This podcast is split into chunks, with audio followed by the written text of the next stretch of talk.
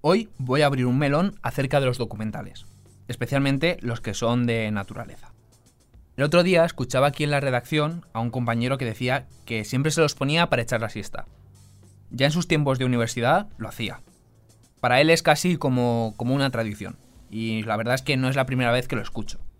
Pero bueno, yo voy a reconocerlo. Me como muchos documentales. No sé por qué, pero me gustan. Ya de pequeño, mi abuelo me dejaba la merienda y la tele puesta con, no sé, me lo invento. Así son los océanos. Y pues yo me quedaba embobado con la televisión. Ahora he desarrollado un poco de criterio y solamente veo los temas que me interesan. Por ejemplo, me encantan todos los que tienen que ver con la historia. Me da igual la época, no tengo predilección. Me puedo ver algo de la Segunda Guerra Mundial y luego algo sobre el Antiguo Egipto. También me gustan mucho los documentales de deporte. Es un poco friki, lo sé. Pero bueno, por lo menos no estoy solo en esto. Mi padre siempre me acompaña, durmiendo concretamente. El nivel de sus ronquidos cuando pongo un documental es equivalente al nivel de volumen de la televisión. Y lo peor es que luego cuando se despierta me mira y me pregunta, ¿ha estado bien o qué? Quiero pensar que con tanto documental se me ha quedado algo y sé algunas cosas de animales, de naturaleza o del espacio. Bueno, en cualquier caso, yo solo quería defender que los documentales son más interesantes de lo que la gente cree. Soy Adrián Pedroche y cada viernes quiero darte buenas noticias. Si necesitas un día sin sobresaltos, este es tu lugar seguro.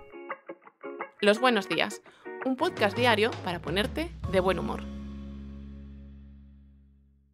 Voy a aprovechar el hilo de los documentales y voy a hablaros de un animal que está en peligro de extinción, se trata de las tortugas de las Galápagos. Es la más grande de las especies de tortugas terrestres que viven hoy en día. También es uno de los animales más longevos que se conocen, con una media de edad que supera los 150 años. Las descubrió Charles Darwin cuando visitó las islas en 1835. Pese a que pueden aguantar meses sin comer y sin beber, han sufrido una gran persecución y exterminio a manos del hombre, y claro, eso hace que el número de ejemplares sea muy escaso. Pues bien, un grupo de científicos y biólogos que se dedican a la conservación de esta especie ha liberado 136 ejemplares en la isla Isabel, su lugar de origen. Tiene mucho mérito porque todo su trabajo sale adelante gracias a las donaciones de la gente de a pie. Por ejemplo, a las tortugas no las llevaron en helicóptero hasta la isla, las llevaron en barco y una vez que tocaron tierra, las tuvieron que cargar a hombros para meterlas en el interior de la isla. A ver, todas tenían entre 5 y 9 años y no eran tortugas adultas, pero es que estamos hablando de que ya pesan igual 20 kilos como poco. Ahora todas vivirán allí tranquilas y seguras y los científicos aprovecharán para seguir estudiándolas y observar su adaptación al estado salvaje. Vamos con la persona extraordinaria de hoy. Miguel Donaire es un joven granadino que el año que viene estudiará en la Universidad de Oxford esto ya es muy meritorio porque ahí no cogen a cualquiera. Pero atención al dato. Miguel tiene 15 años. 15. Nació en 2008. O sea, es que el próximo mes de marzo hará los 16. Por ponerlo un poco en perspectiva, cuando Iniesta marcó el gol de Sudáfrica, pues igual Miguel estaba aprendiendo a andar. Y ahora el tío va a ir a Oxford a estudiar el doble grado de matemáticas e ingeniería informática.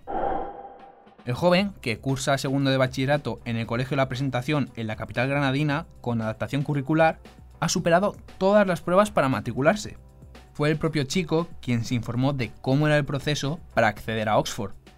Él lo ha hecho por libre. Quiero decir, no estaba en ningún colegio preparándose ni cosas así. Después sí que se tuvo que inscribir a uno para realizar las pruebas. Todo lo fue averiguando Miguel con sus padres apoyándolo en todos los procesos burocráticos, claro. Después del examen ya hizo las entrevistas en las que tuvo que superar algunas pruebas y también una clase de inglés. Oye, ojalá a mí se me dieran las matemáticas tan bien como a Miguel, que yo cada vez que voy al supermercado siempre cuento las monedas por ver si me han timado o no.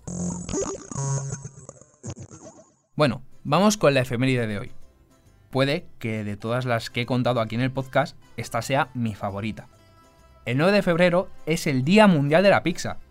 ¿Y qué os voy a decir? Como todos, amo la pizza, de verdad.